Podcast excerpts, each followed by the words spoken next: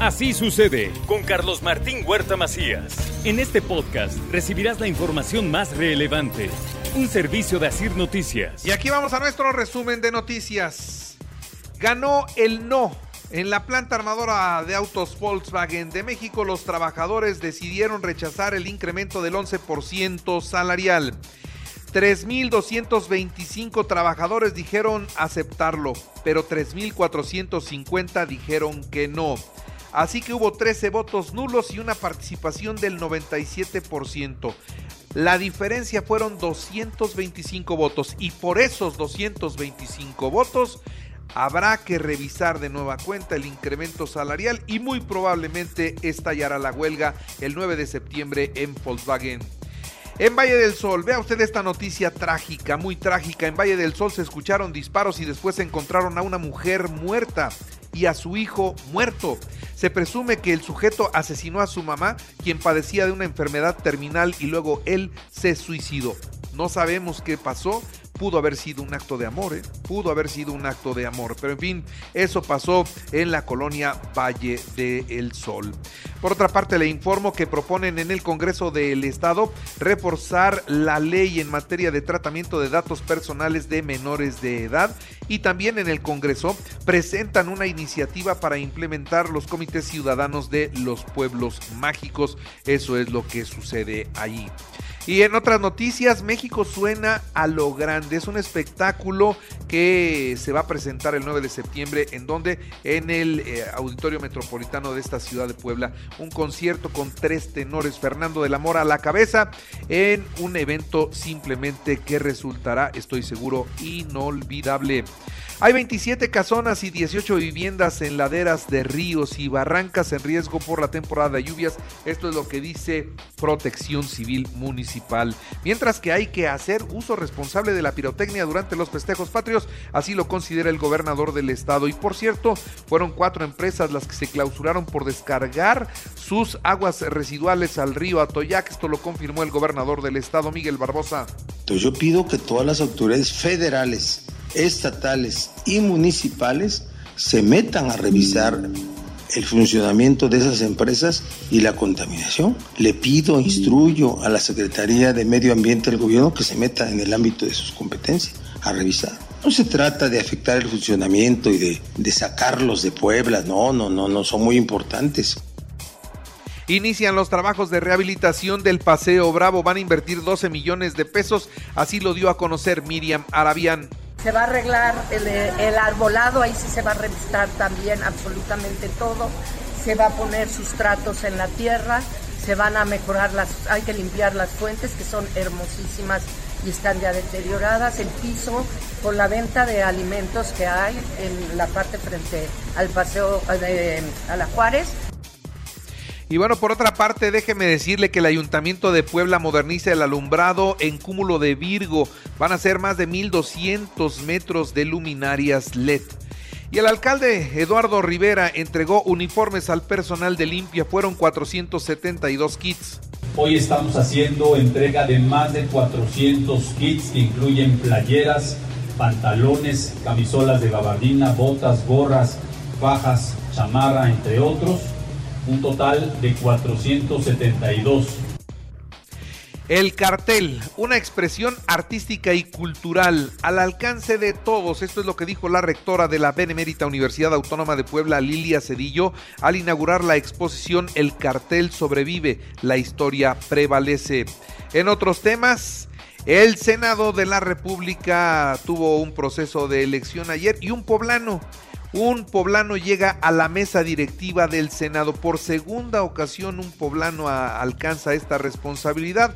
Se trata de Alejandro Armenta. Si pudieran guardar un minuto de silencio, por favor. Aquí está ya el resultado que me acaban de dar los escrutadores. Por favor, silencio. Los escrutadores me acaban de dar el resultado de presidente. Entonces, el senador Armenta tiene 36 votos, el senador Higinio tiene 28 votos. Bueno, pues entonces se gana finalmente y ahorita le voy a dar más detalles de la llegada después de tres rondas de votaciones.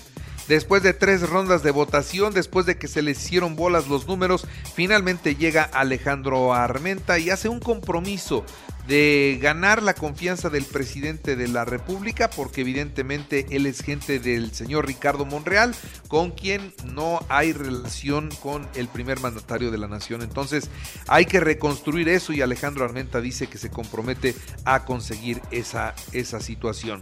Mientras el Partido Acción Nacional presentó una denuncia en contra de Ignacio Mier Velasco por incurrir en el delito electoral en el que ya hemos visto, ¿no? La promoción que ha tenido esa hoy el PAN la quiere llevar a tribunales.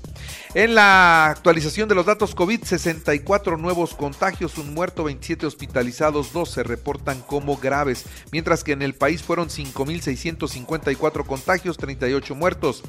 A 11 años de la tragedia, el gobierno de la República ofrece eh, disculpas a la familia de las víctimas del Casino Royal. ¿Se acuerdan de esa tragedia?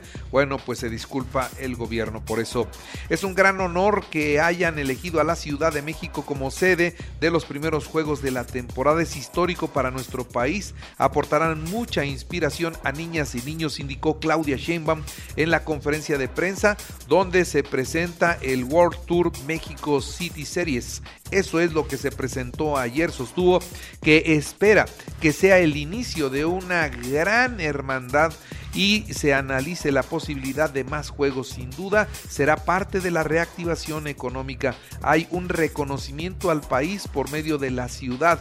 Nos verán en varias partes del mundo. Será significativo, pero sobre todo es involucrar a niñas y a niños en el béisbol y en el softball ¿Por qué? Bueno, pues porque no solo es la reactivación física, sino también la inspiración mental, dice Claudia Sheinbaum. El presidente de la República entregó a Naciones Unidas, o entregará porque todavía está conformando detalles de esto, ¿eh? pero el presidente de México, ¿qué cree? Está trabajando en una propuesta de paz, en una propuesta de paz para todo el mundo y con esto pretende que se acabe la guerra entre Rusia y Ucrania. Sí, el presidente de México propondrá ante Naciones Unidas el fin de la guerra entre Rusia y Ucrania y les va a decir, eh, pues les va a dar una propuesta que él mismo está trabajando para pacificar a todo el mundo. La Cámara de Diputados recibió la iniciativa para que la Guardia Nacional pase a la Sedena. La iniciativa del Ejecutivo Federal para que la Guardia Nacional esté bajo el control operativo y administrativo de la Secretaría de la Defensa Nacional también amplía las funciones de esta misma corporación. Y por otra parte, déjeme decirle que la votación finalmente en la Cámara de Diputados le dio el pase a Santiago Krill Miranda. Él, él, en la Cámara de Diputados asume la mesa directiva ahí sin tantos brincos, donde se puso complicado, como ya decíamos, fue en el Senado de México. Estima el Banco de México una inflación del 8.1% para el cierre del 2022. Y luego de que el lunes pasado la NASA cancelara el lanzamiento de Artemis 1 a la Luna, es una nave que van a llevar a la Luna, bueno, la Agencia Espacial reprogramó ya el despegue, será este próximo sábado y estoy dedicado a prohibir ya encontrar los instrumentos para prohibir la venta de rifles de asalto en los Estados Unidos. Eso es lo que dice el presidente Joe Biden. Vamos a ver si lo consigue. Y en los deportes, México perdió 1-0 ante Paraguay allá en Atlanta. Este partido de preparación lo perdió México. Hoy Puebla Querétaro a las 9 de la noche, jornada 12 y San Luis Tijuana a las 7. En el béisbol, los Leones de Yucatán 15 a 8 a los Diablos Rojos del México y empatan a 1 la serie. Tijuana Monterrey a las 19.30 horas en el tercero de la serie allá en la zona norte. Los Bravos 3-2 a los Rockies de Colorado.